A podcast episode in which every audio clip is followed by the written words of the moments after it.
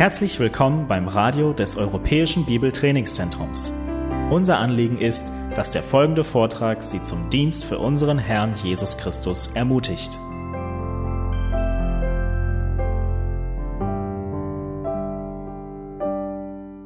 Ja, das ist mein Wunsch, dass äh, Gottes Wort heute zu uns spricht und äh, uns verändert. Nun, bestimmt hast du schon mal ein Echo ausprobiert.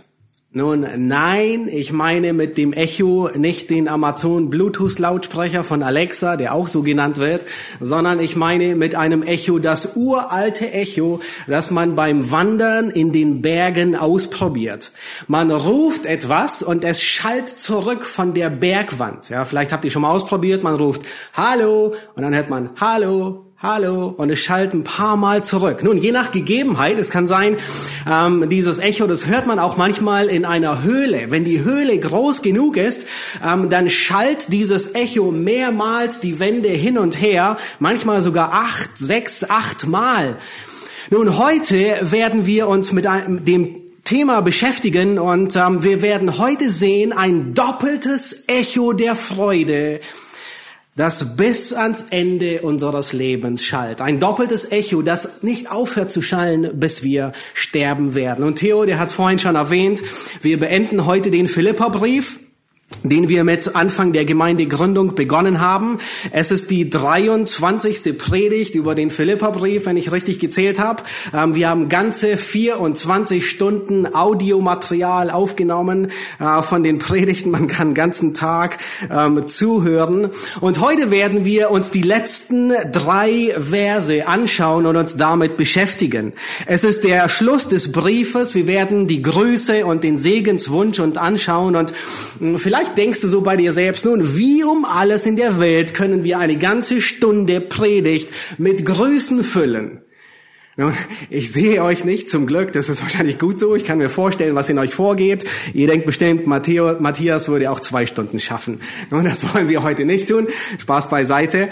Ähm, es, ist, es ist der letzte Abschnitt. Und es sind zwar nur Grüße in Anführungszeichen und ein Segenswunsch, aber diese letzten drei Verse vom Philipperbrief, die sind genauso inspiriert wie die 101 Verse davor.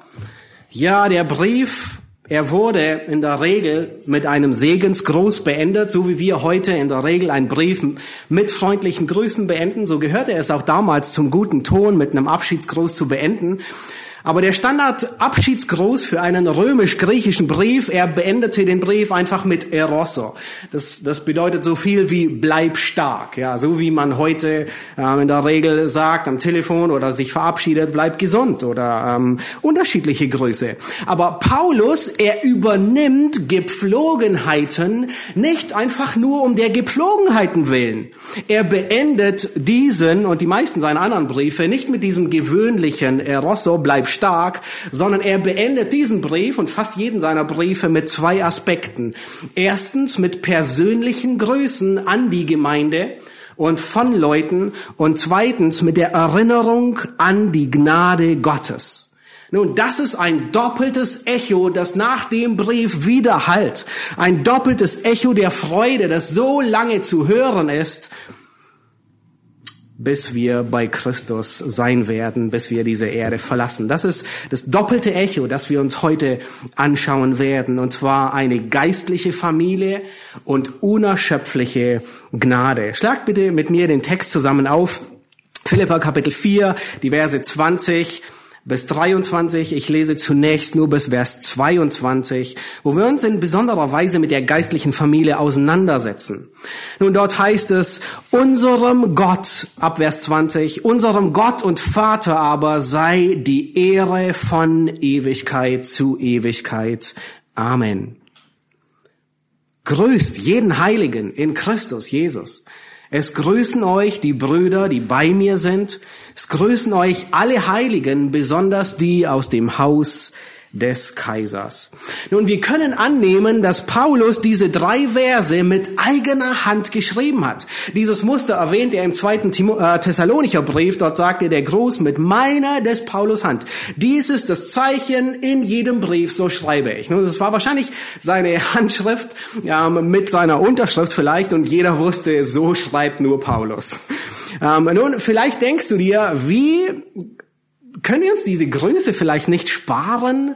Nun, wir leben 2000 Jahre später und es erscheint uns vollkommen gleichgültig und unwichtig, wer wen hier grüßen lässt. Ob das jetzt Herodion oder Onesiphorus oder wie auch immer die Menschen heißen.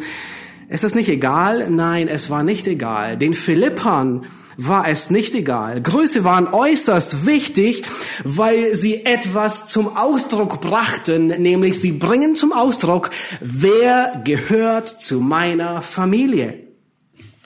Dass Größe nicht unwichtig sind, das zeigt uns die Tatsache, dass im Neuen Testament ganze 68, mehr, mehr als, zumindest so viel habe ich gezählt, mehr als 68 Verse nur von Größen handeln.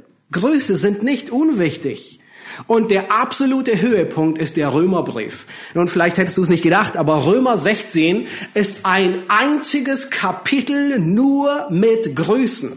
Nein, es war keine Verschwendung. Ganze 27 Kapitel besteht das, das letzte Kapitel vom Römerbrief nur aus Grüßen. 27 Verse. Um nur einige zu nennen. Paulus erwähnt dort Priscilla und Aquila und die Gemeinde in ihrem Haus und er lässt sie grüßen. In Vers 7 erwähnt Paulus nun in Römer 16 Andronikus und Junias, grüßt sie. Vers 10 sagt er, grüßt den Haushalt des Aristobulus. Vers 11 grüßt den Haushalt des Narzissus. Dazu kommen wir noch später. Ähm, die im Herrn sind. Vers 21, es grüßen euch Timotheus und Vers 22, ich Tertius, der ich diesen Brief geschrieben habe, grüße euch im Herrn. Also ein ganzes Kapitel voller Größe. Nun, dieser ganze Abschnitt von Größen, den wir meist sehr zügig überfliegen, macht eine Sache deutlich nämlich wer gehört zu meiner geistlichen Familie. In diesen Abschnitten, wo Paulus hier von den Größen spricht, da lässt Paulus andere grüßen. In diesen Abschnitten, wo er von Grüßen spricht, da grüßt Paulus von den Mitarbeitern, die um ihn herum sind und er gibt Grüße weiter. Aber in solchen Abschnitten, nur nicht bei uns im Philipperbrief, aber in solchen Grußabschnitten, da klärt Paulus auch sehr häufig, wer eben nicht mehr zur geistlichen Familie gehört, wie im zweiten Timotheusbrief, wo er in beiden Größen sagt, nun Demas, er gehört nicht mehr zur geistlichen Familie, er hat mich verlassen und so weiter. Ähm, Im Römerbrief von Korinther, ja, da, da, da spricht er in diesen Abschnitten von den Größen, da warnt er vor falschen Lehrern und solche, die Spaltung in die Familie hineinbringen. Und er sagt, haltet euch fern von solchen. Und er definiert in den Größen, wer ist die geistliche Familie. Nun, meistens machen wir uns gar keine Gedanken darüber, was Größe bedeuten, weil wir jeden Tag so gedankenlos, meistens aus Höflichkeit, äh, Grüße austauschen. Man lernt das in der fünften und sechsten Klasse, wie man das äh, nach dem guten Ton tut, im Deutschunterricht, wie man Briefe schreibt, wie man angemessen grüßt, wie man mit freundlichen Grüßen hinzufügt. Aber nun, auch wir verwenden Grüße gezielt, häufig beim Telefonieren. Ähm, le letzte Woche sprach ich mit Johannes Pflaum und er sagte, grüß deine Familie, grüß Esther. Ähm, beim E-Mail schreiben, ja, äh, ich schrieb äh, unlängst äh, hin und her mit jemandem und er sagte, Waschmaschine. ah, Waschmaschine bebt hier. Ich dachte schon, es wäre Pfingsten. Nein, leider nicht. Ähm, diese Woche ähm, äh, schrieb ich mit jemandem hin und her E-Mails und er sagte, grüß deine Familie. Äh, wir verwenden Grüße. Wenn jemand nicht zum Gottesdienst kommt, weil er krank ist, dann geben wir Grüße weiter und sagt, grüß diese oder jene Person. Nun, wir geben gerne Grüße an unsere Liebsten weiter und wir freuen uns, wenn wir Grüße von unseren Liebsten bekommen. Nun, Grüße sind mehr als nur ein guter Ton. Grüße, sie sollen die räumliche Trennung Trennung überbrücken, überbrücken. Größe, sie bringen Gemeinschaft und Herzlichkeit zum Ausdruck. Wir gehören zusammen. Wir sind verbunden. Und das ist, was Paulus hier in diesem Abschnitt zum Ausdruck bringt. Und besonders damals in, in, für die Christen im römischen Reich waren Grüße, das Austauschen von Grüßen sehr wichtig, weil es war ein Weg, damit sie Kontakt mit anderen Christen aufrechterhalten. Und wie auch heute. Heute ist ebenfalls genauso wichtig, ob wir es digital, schriftlich, mündlich, wie auch immer tun. Nun, ich möchte diesen Abschnitt, ich möchte, dass wir uns drei Fragen stellen. Die erste Frage ist, wer gehört zu meiner Familie, zu meiner geistlichen Familie? Und Paulus, er beantwortet diese Frage. Diese Größe, sie, sie gehören nicht nur zum guten Ton von Paulus, zum Briefeschreiben, sondern sie machen deutlich, wer gehört zu meiner geistlichen Familie. Schaut euch Vers 21 an. Wen sollen die Philipper grüßen? Vers 21. Grüßt jeden Heiligen in Christus. Jeden Heiligen in Christus. Schaut euch Vers 22 an. Wer grüßt die Philipper? Alle Heiligen, die bei Paulus sind. Das heißt, wir sehen hier, dass Gläubige andere Gläubige grüßen. Hier werden Grüße innerhalb der geistlichen Familie von Gläubigen ausgetauscht. Nun, Familienangehörige, sie haben in der Regel ein Stein im Brett. Sie haben den Vorrang, sie haben, sie sind privilegiert, sie sind näher dran. Das dachten auch die leiblichen Verwandten von Jesus. Und in Lukas Kapitel 8, Vers 19 bis 21, da kommen seine Brüder und seine Mutter ähm, zu Jesus und da war so viel los. Jesus predigte, er heilte und sie, sie kommen nicht zu ihm durch. Und da kommt jemand und sagt, deine, deine Familie ist hier. Vers 19, ich lese den Abschnitt, das heißt, es kamen aber seine Mutter und seine Brüder zu ihm, sie konnten wegen der Volksmenge nicht zu ihm gelangen. Und man berichtete es ihm und sagte, deine Mutter und deine Brüder stehen draußen und wollen dich sehen. Nun eigentlich die, die am nächsten sind. Nun achtet darauf, was Jesus sagt. Wen beschreibt er als seine Familie? Vers 21. Er aber antwortete und sprach zu ihnen, meine Mutter und meine Brüder sind die, welche das Wort Gottes hören und es tun. Matthäus 12, Vers 50, dieselbe Begebenheit. Mit anderen Worten sagt Jesus, das ist meine Familie, die den Willen meines Vaters im Himmel tun. Nun, Jesus, er verleugnet nicht seine Familie. Er fordert hier nicht auf, seine leibliche Familie zu vernachlässigen. Genau das Gegenteil sehen wir am Kreuz, als er sich explizit um seine Mutter kümmert. Nein, nein, das wäre schlimmer wie die Heiden, wenn wir das tun. Aber Jesus definiert hier, wer zu der geistlichen Familie gehört. Nämlich die, die Gottes Wort hören und tun. Nun sprichwörtlich, vielleicht kennt ihr es auch, dieses Sprichwort sagt man, Blut ist dicker als Wasser. Ja, aber hier spricht Jesus von einer so engen Bande, gegen die sogar die Familienbande nicht ankommt. Und zwar, das ist die geistliche Familienbande. Und es ist für die, die ähm, äh, gläubige, leibliche Geschwister haben, ein umso größerer Segen und eine umso größere Freude, wenn man sowohl leiblich wie auch geistlich eine Familie ist und, und äh, äh man genießt es und freut sich daran.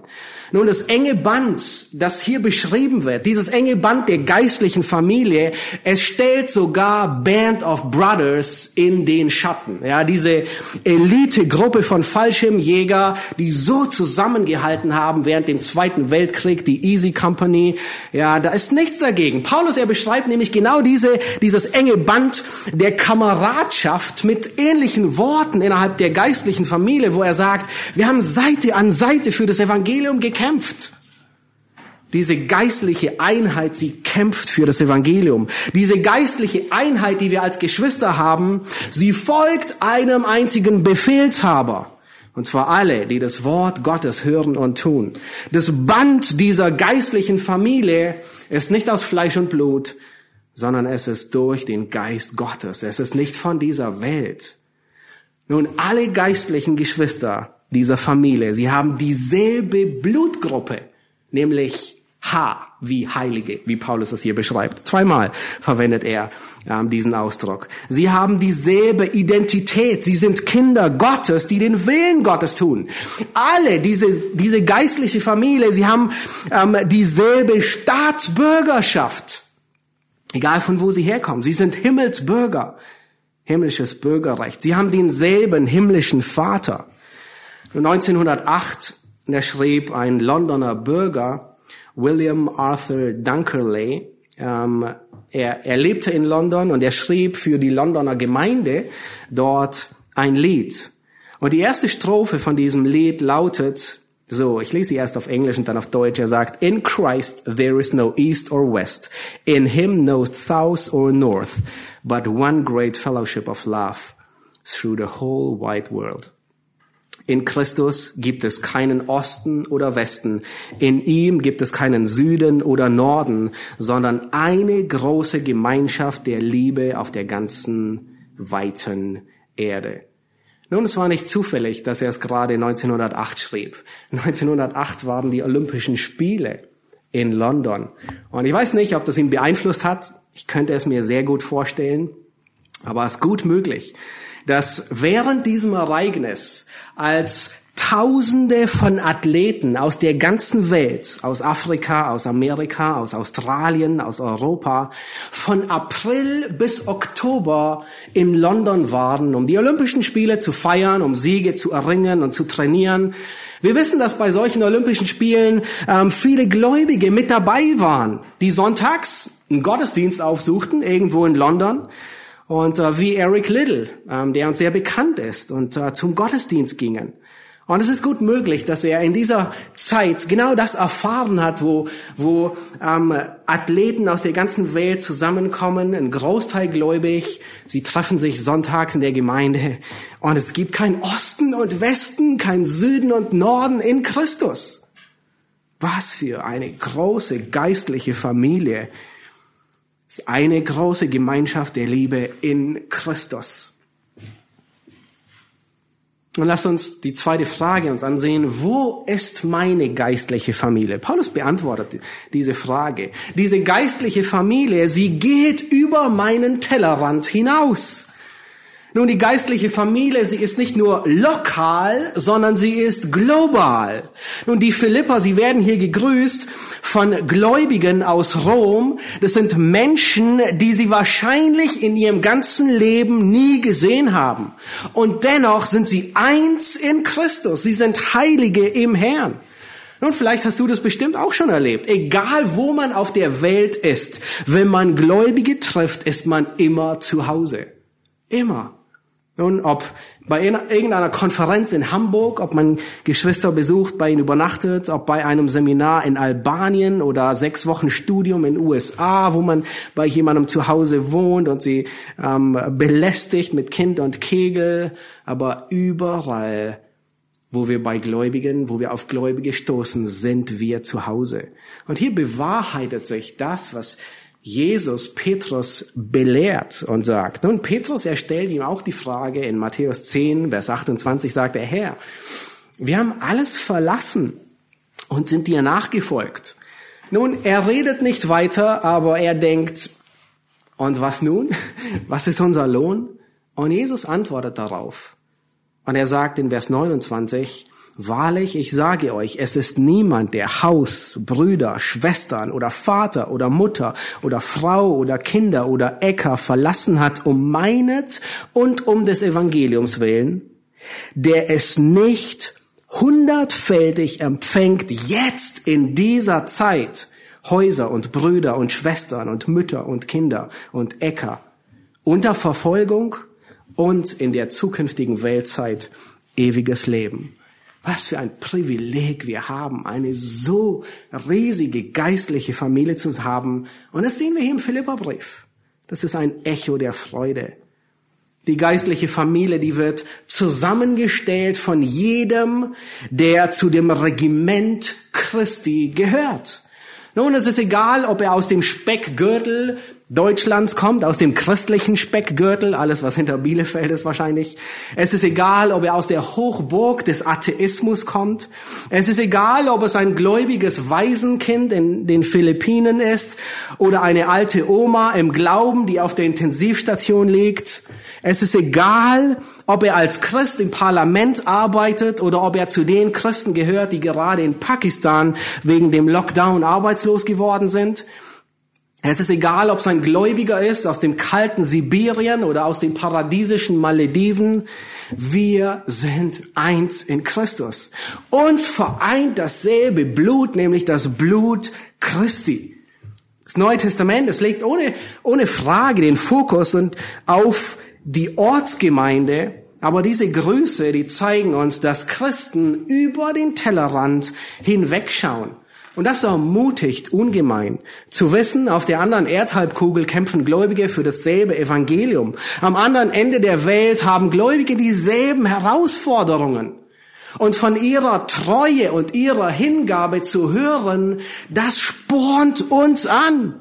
Zu hören, dass sie für uns beten, dass sie uns grüßen, das ist wie das Anfeuern der Zuschauer im Stadion. Das ist unglaublich ermutigend und genau das geschieht hier. Das tut Paulus in diesem Abschnitt.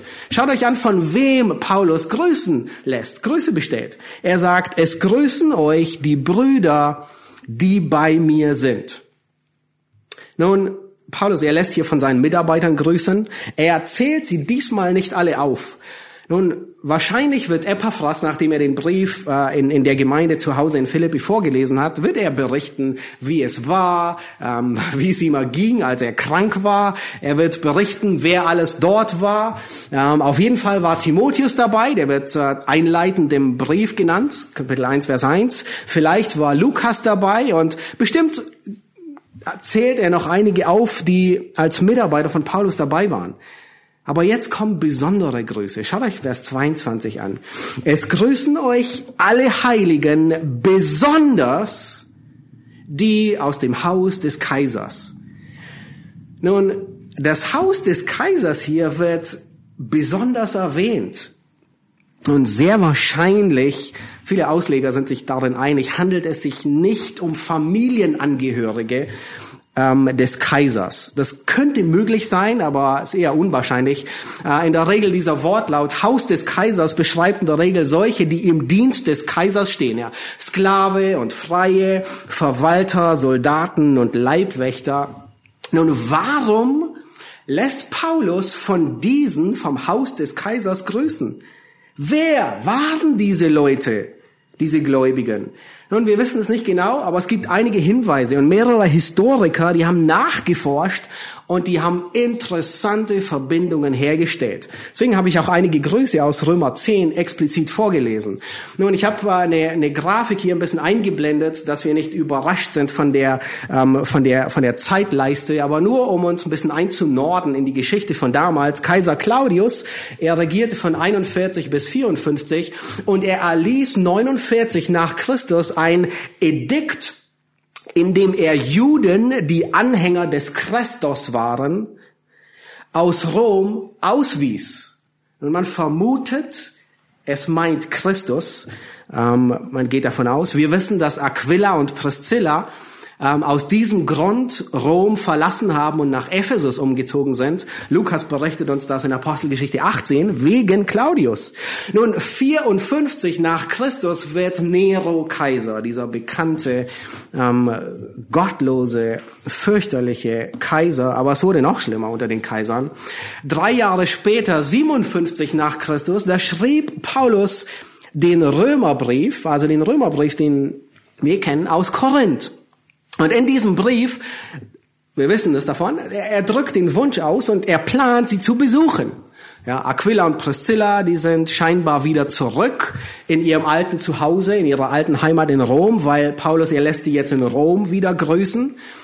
Und in Römer 16, das ist dieses Kapitel, wo so viele Grüße sind, da erwähnt Paulus mehrere bedeutende Häuser, aber insbesondere zwei, die ich erwähnen will.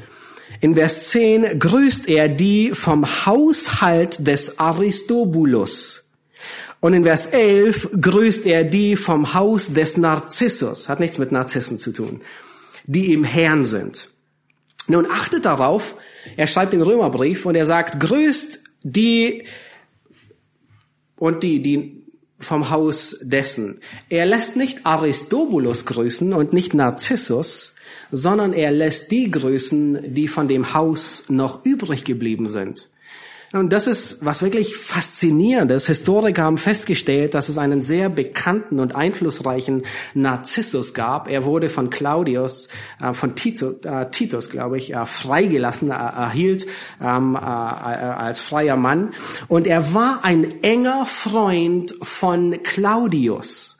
Nun, alle spricht davon, dass es derselbe Narzissus ist, von dem Paulus im Römerbrief spricht, weil er offensichtlich reich war und Einfluss war, einflussreich war und, und viele Sklaven hatte.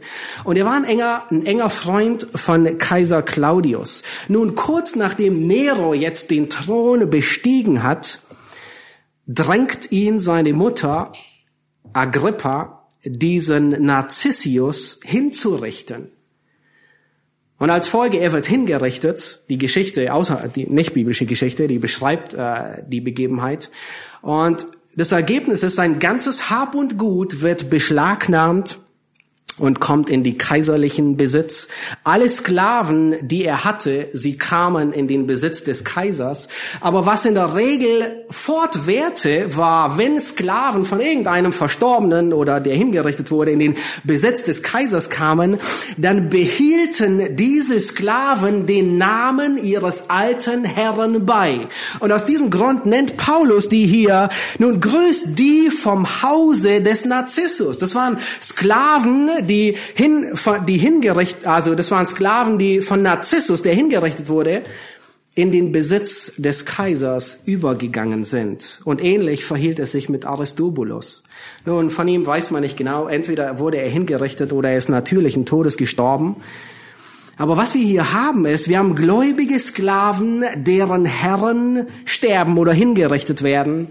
Das Hab und Gut wird beschlagnahmt und mitsamt den Sklaven geht es in den Besitz des Kaisers hinein. Und drei Jahre später kommt Paulus in Rom an mit etwas Verzögerung und ein bisschen anders, wie er sich vorgestellt hatte. Er wollte nicht mit Handschellen dahin kommen, aber nun war er gebunden. Und diese drei Jahre später schrieb er, ungefähr 60 nach Christus, schrieb er den Philipperbrief.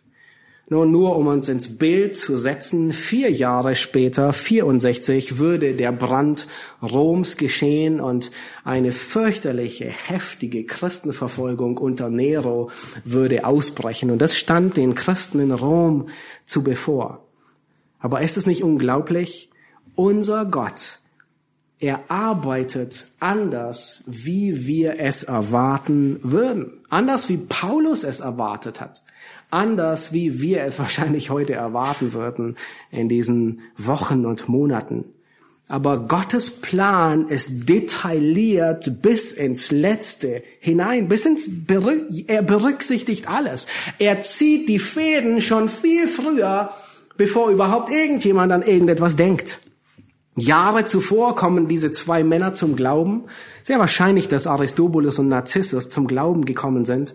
Und es ist gut möglich, dass sich ihr ganzer Haushalt bekehrt hat. Alle Sklaven, der größte Teil wahrscheinlich.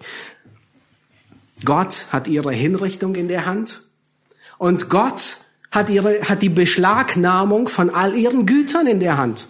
Und Gott bringt diese gläubigen Sklaven in das Haus des Kaisers Nero.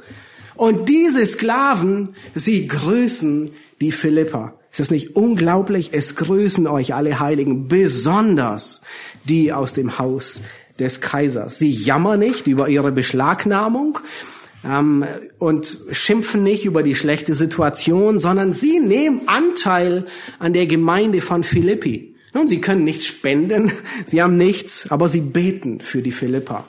Sie haben eine tiefe Verbundenheit, obwohl sie höchstwahrscheinlich nur den einen Mann aus Philippi kennen, Epaphras, der gerade bei Paulus im Gefängnis war.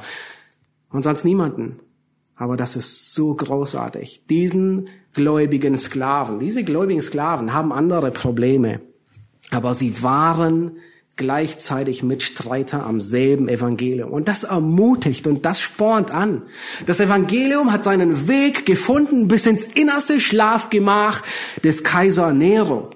Nun, am letzten Tag vor dem großen weißen Thron hat er keine Ausrede.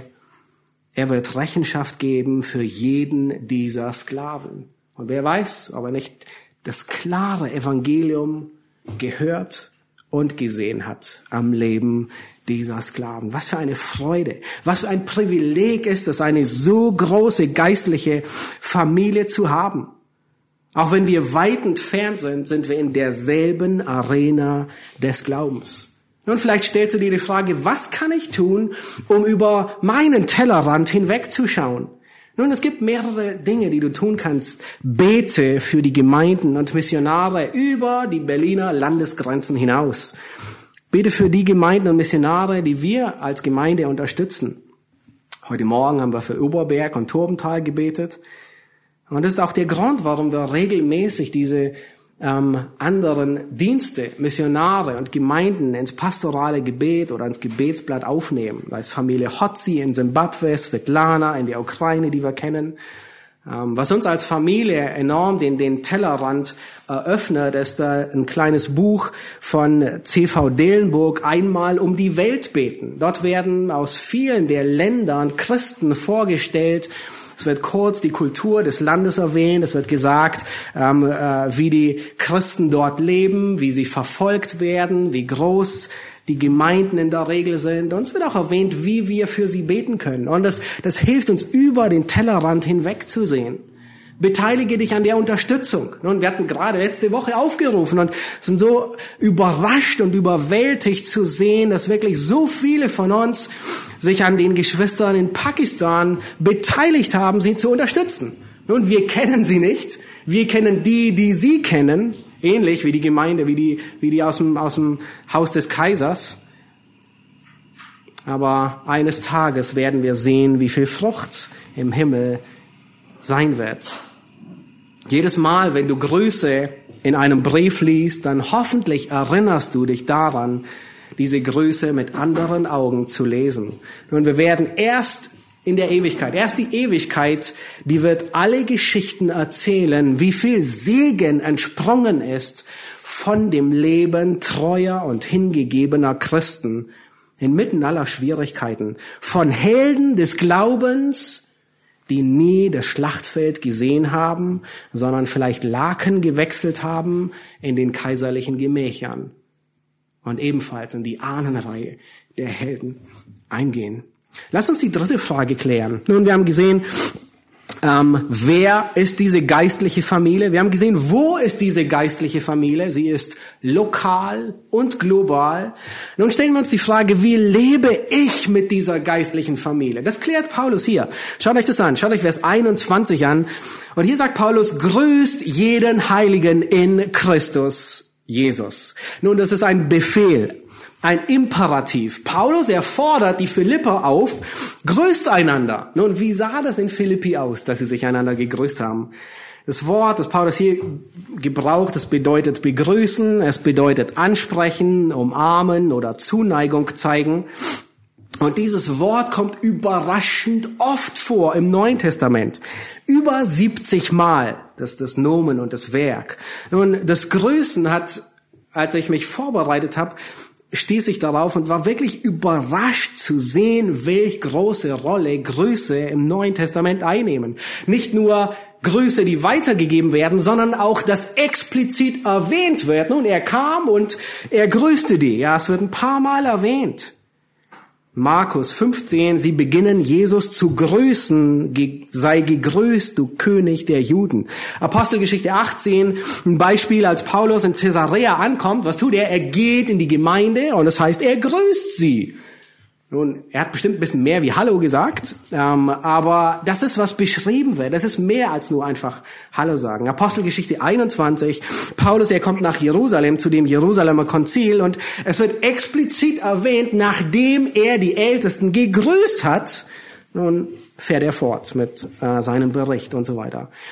Nun, in der damaligen Kultur konnte ein Kuss ähm, zu den Grüßen dazugehören. Wir lesen im Neuen Testament mehrmals davon. Paulus, er schreibt viermal, grüßt einander mit dem heiligen Kuss. Äh, Petrus, er erwähnt das in seinem Brief, der Kuss der Liebe. Und äh, er, er, er, Paulus, er gebraucht diesen, äh, diese, diese äh, Beschreibung, besonders in der Gemeinde, die den größten Konflikt hatte. Das war Korinth. Zweimal erwähnt er es. In jedem Brief erwähnt er es. Grüßt einander mit dem heiligen Kuss. Nun, der Kuss, der war damals ein Symbol der Einheit und der Liebe. Wir finden einige Beispiele im Neuen Testament, wo es erwähnt wird. Ähm, ja, in den Evangelien zum Beispiel, Simon, der Pharisäer, er versäumte es, Jesus zu küssen.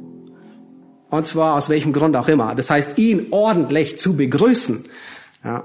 Ähm, wir lesen dort, Simon, da kam eine Sünderin und äh, sie küsst Jesus die, die Füße. Und Simon, er weiß, das ist ein, das ist die schlimmste Sünderin der ganzen Stadt. Und in seinem Herzen erbost er sich und denkt, wie kann Jesus das zulassen? Ich meine, sie, sie weint und sie wäscht mit ihren Tränen die Füße von Jesus. Und dann antwortet ihm Jesus Folgendes. Er sagt, Simon, siehst du diese Frau? Natürlich hat er sie gesehen.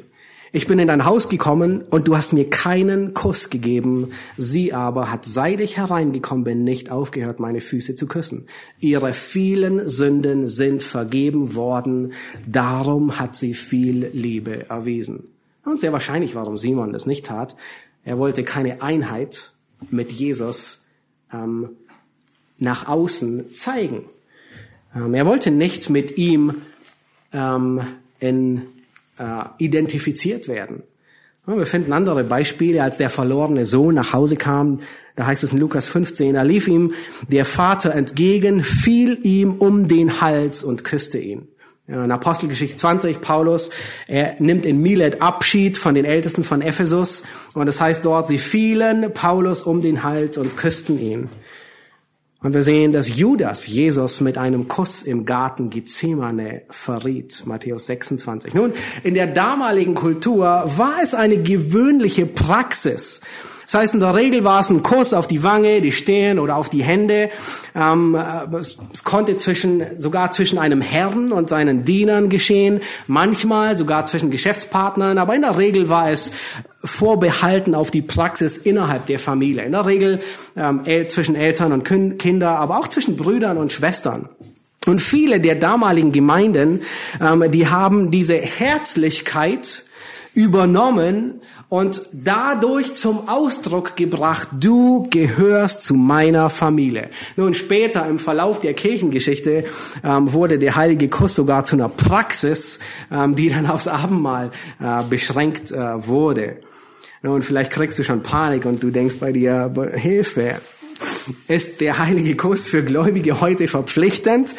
Ähm, nun, ich kann dich beruhigen, nein, er ist nicht. Das war eine Gewohnheit in der damaligen Kultur, die Paulus erwähnt, was Gemeinden praktiziert haben und wozu er auffordert.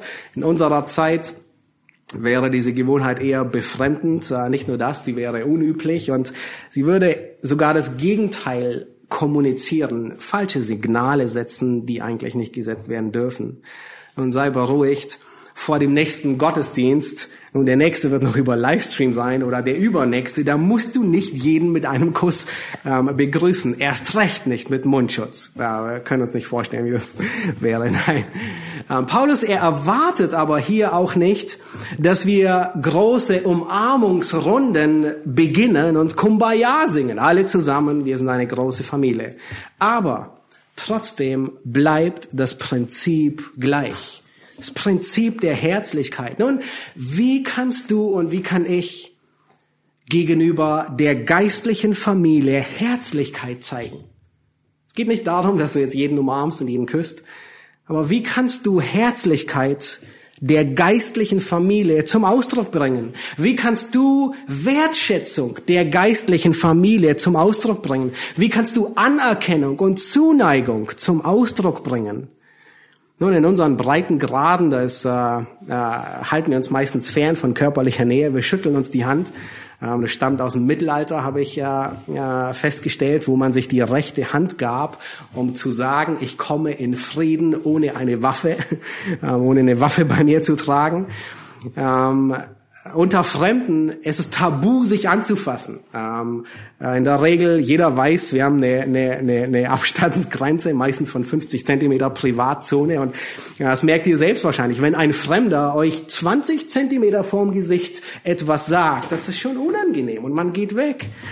Nun, wie auch immer ähm, die Anerkennung aussehen mag, die Herzlichkeit, die soll aufrichtig sein nicht heuchlerisch, angemessen und rein in aller Keuschheit, frei von anzüglichen Gedanken. In anderen Gefilden, da ist die größte Ehre eine Verbeugung, in Japan zum Beispiel. Und je mehr man die Person ehrt, umso tiefer beugt man sich. Bei Eltern sogar 90 Grad.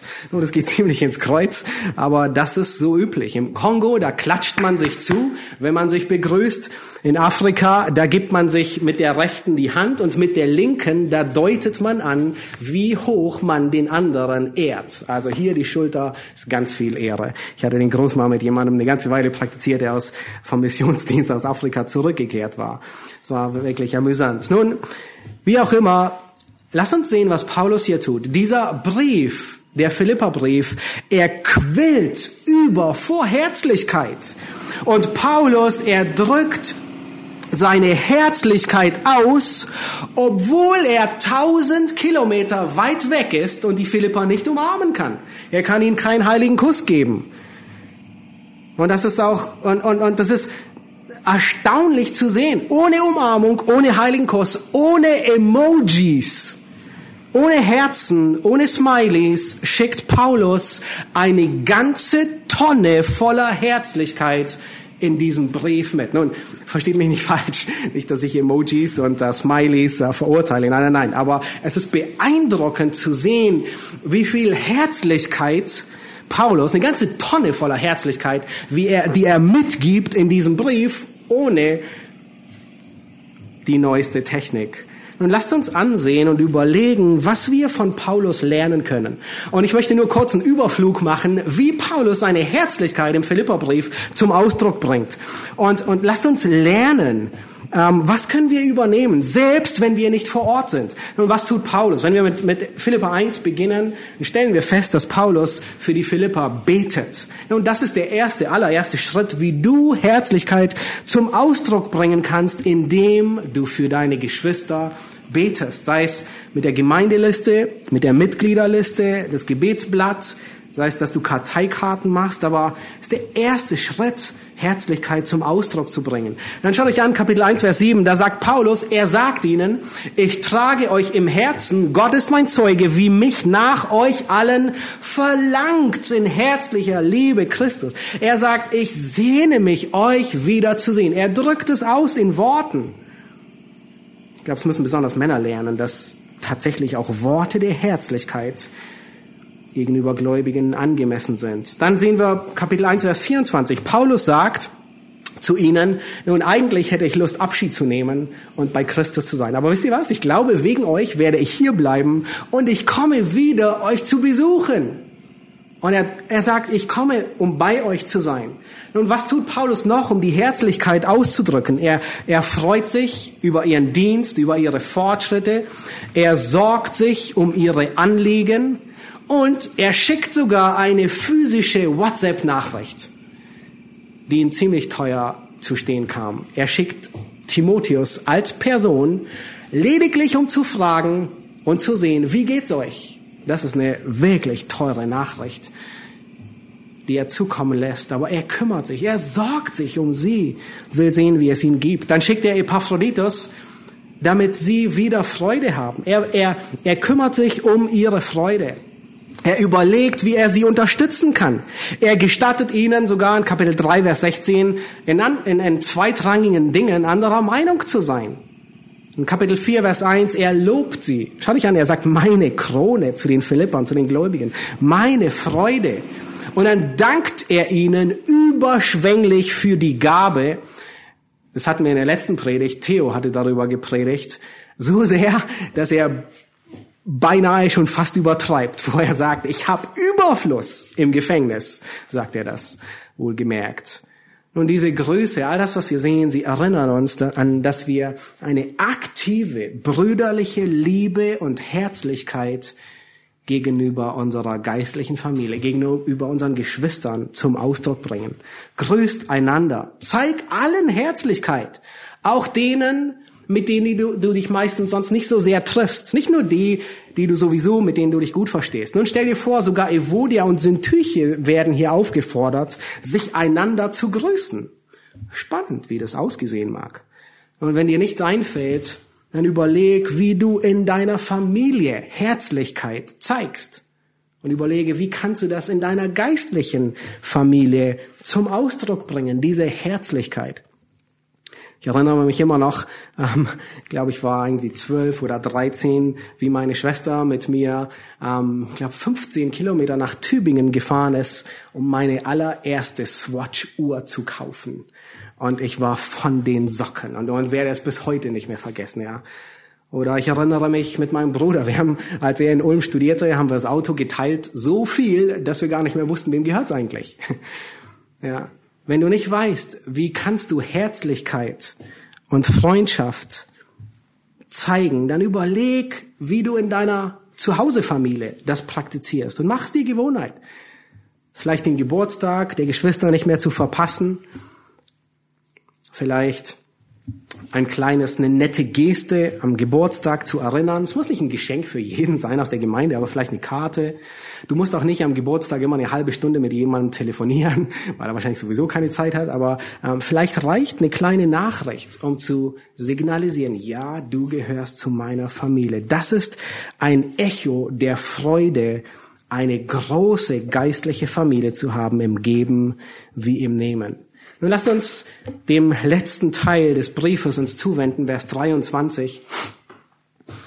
Und hier wollen wir die, das zweite Echo sehen, der eine unerschöpfliche Gnade. Lass uns Vers 23 lesen. Nun, Paulus, er, er schreibt hier, das ist der letzte Vers, die Gnade unseres Herrn Jesus Christus sei mit euch allen. Amen. Und manche ähm, fügen hier hinzu mit eurem Geist. Das ist eine, ähm, Abweichung in der Übersetzung, aber der Begriff, der kommt auch in Philippa 25 vor, in Galater 6. Nun, Paulus, er, er, das ist der letzte Vers, und er befiehlt die Gläubigen der Gnade Gottes an. Nun, warum ist die Gnade so wichtig? Nun, Gnade ist die einzige Medizin, die uns errettet. Sie geht von Gott aus und nicht von uns. Es ist allein die Gnade, die den Sündenfall umkehren kann. Und deswegen ist sie so wichtig. Nur die Gnade kann den Sündenfall umkehren. Und ich möchte, dass wir uns zwei Wahrheiten ansehen aus diesem Vers. Die erste ist, die Gnade ist durch Jesus Christus zu uns gekommen. Schau dich an, Vers 23, die Gnade unseres Herrn Jesus Christus.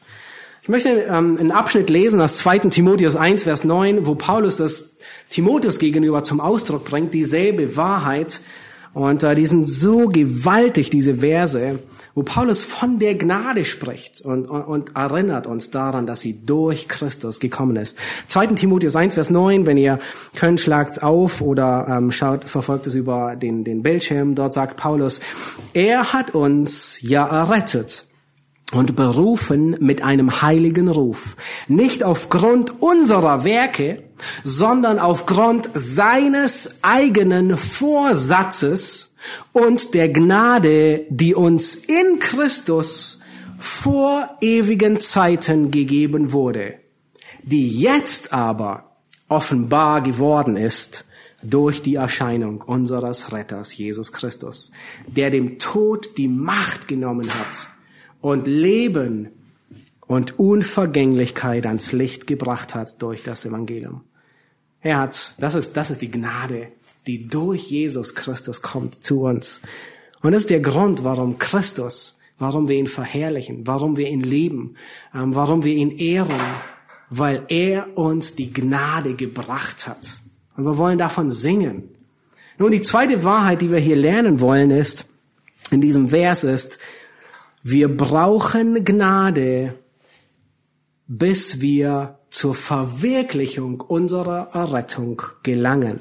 Schaut euch Vers 23 noch einmal an. Paulus sagt, die Gnade unseres Herrn Jesus Christus sei mit euch allen oder bleibe mit euch allen. Nun, Paulus, er beginnt den Brief und er endet den Brief mit Gnade. Und Paulus ist nicht der Einzige, der das tut. Jeder einzelne Brief im Neuen Testament hebt die Gnade Gottes hervor. Überall werden Gläubige der Gnade Gottes anbefohlen. Und das hat mich wirklich erstaunt, fast umgehauen und nachdenklich gemacht. Nun, in der Regel denken wir, wir brauchen die Gnade nur, um errettet zu werden. Ja, das war. Wir sind gerettet. Wir sind von der Macht der Sünde befreit. Wir sind von dem Lohn der Sünde befreit.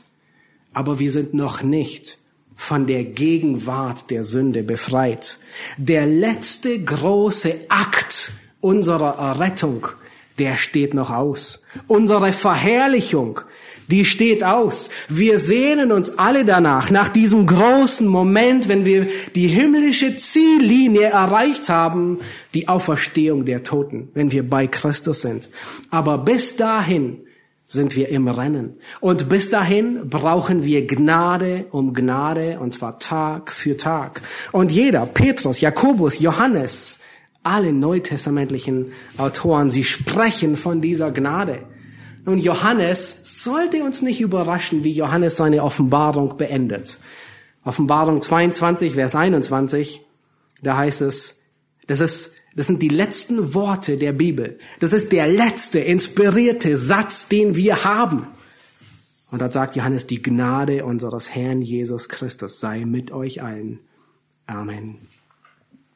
Die Gnade ist nicht nur, als sie errettet wurden, sondern sie begleitet uns. Wir brauchen sie wie die Luft, die wir atmen.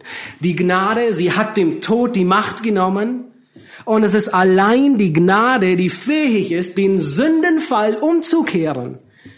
Nun, es ist nicht unsere Selbstgerechtigkeit, die den Schuldschein ans Kreuz heftete und bezahlt hat, sondern es ist die Gnade Gottes.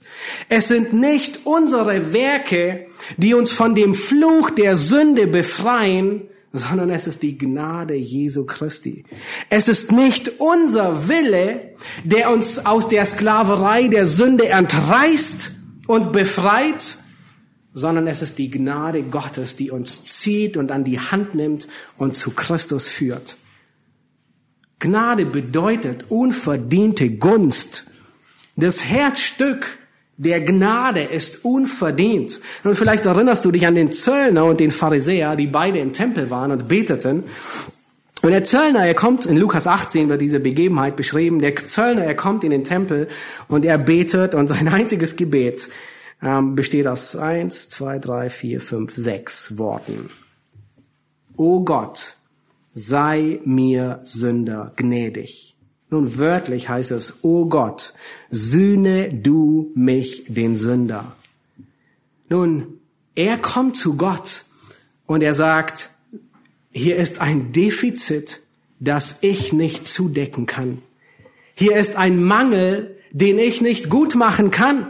Nun, der Zöllner, er war reich, er hatte jede Menge Geld, er hätte bezahlen können.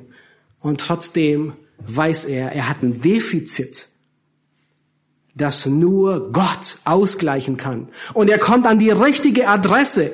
Er sagt, oh Gott, er sagt nicht Priester, er sagt nicht Pastor, er sagt nicht irgendetwas anderes.